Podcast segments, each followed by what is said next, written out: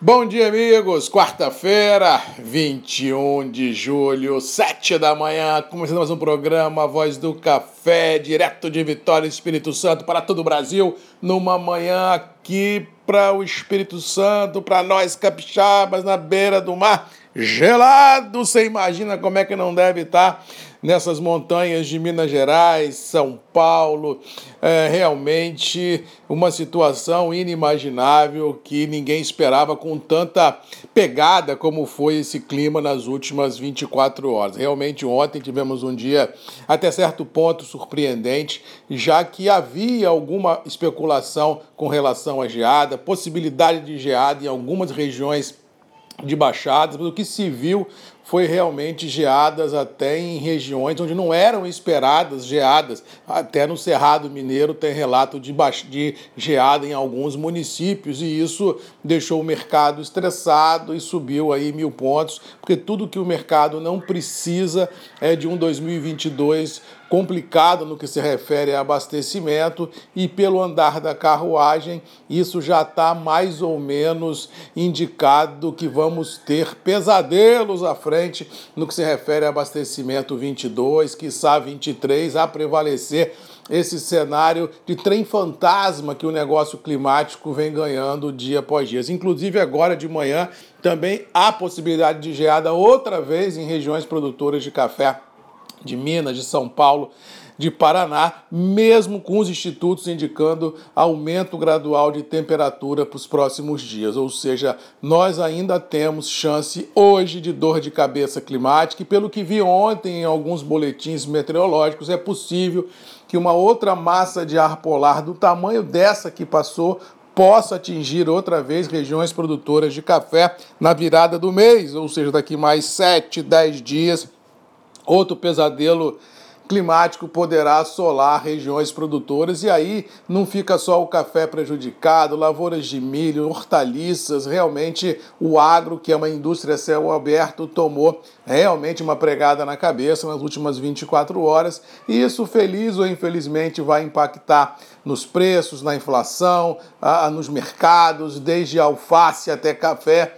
tudo vai ficar complicado a prevalecer esse cenário climático que já vinha complicado com relação à seca, agora ganha contornos inimagináveis com esse frio extremo realmente assolando tudo e todos. Foi o que falei aqui na segunda-feira, o clima no mundo está ficando doido, temos cidades no Canadá com temperatura de 50 graus, temos na Alemanha chuvas torrenciais que não param, ontem tivemos também na Tailândia chuvas torrenciais alagando distritos e no Brasil seca e agora frio extremo. Realmente, se nós não nos conscientizarmos que a sustentabilidade, que o aquecimento global, que as mudanças climáticas estão aí em cima da mesa, realmente não sei que mundo nós vamos deixar para as próximas gerações. Eu acho que a gente tem que repensar muita coisa, a gente tem que repensar atitudes, tanto no campo quanto nas cidades, mas principalmente o mercado terá que entender que ele não vai poder arbitrar apenas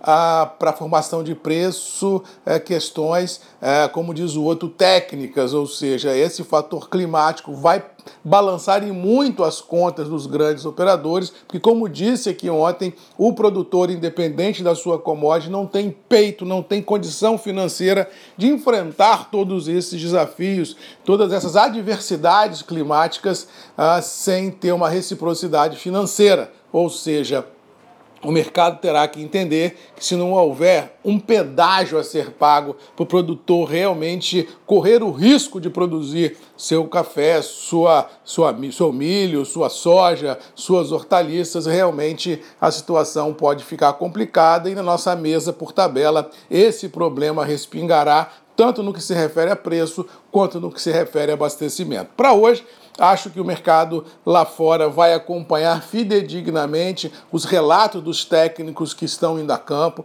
Pode ter uma realização de lucro aqui, outra colar? Pode. Subiu mil pontos, pode cair 100, 200, 300 pontos em realização de lucros. Mas como eu disse para um amigo ontem, Galera, o cenário mudou. O mercado, é, o mercado é mais firme do que era. Ou seja, se nós olharmos para frente, não tem como a gente imaginar preço do café em baixa. Ou seja, é cada dia um dia, cada dia um acompanhamento das variáveis climáticas, cambiais e políticas, mas cada dia é um dia, mas cada dia é um dia recheado de emoções. Ou seja, pode haver aqui outra colar uma realização de lucro, mas o viés, a curva do mercado é inegável a gente afirmar que é positivo. Eu não consigo vislumbrar nenhuma variável que faça com que esse viés seja invertido. E olha que eu já vinha falando isso desde o ano passado, que pelas minhas verdades, pela, pela imprevisibilidade climática, pela imprevisibilidade produtiva, pelas demandas consistentes, eu achava que nós estaríamos entrando num ciclo interessante de preços. Mas, infelizmente, esse ciclo interessante de preços, ele vem sendo alicerçado por problemas climáticos, e aí você tem preço, mas não tem produção, e o produtor se machuca machuca. O melhor dos mundos é quando a gente tem preço e produção, porque todo mundo ganha. Agora, quando a gente tem preço e não tem produção, alguém paga a conta e alguém fica no prejuízo.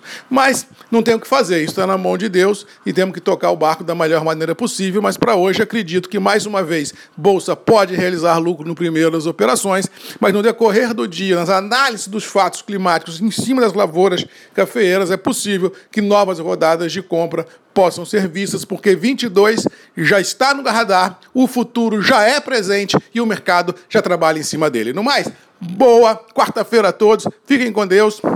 O encontro marcado amanhã, às 7 horas da manhã, já está confirmado comigo, com você, nos grupos IMM, porque aqui a gente faz não só o mercado, mas a história desse agro do Brasil verde e amarelo. Um abraço, fiquem com Deus e até amanhã.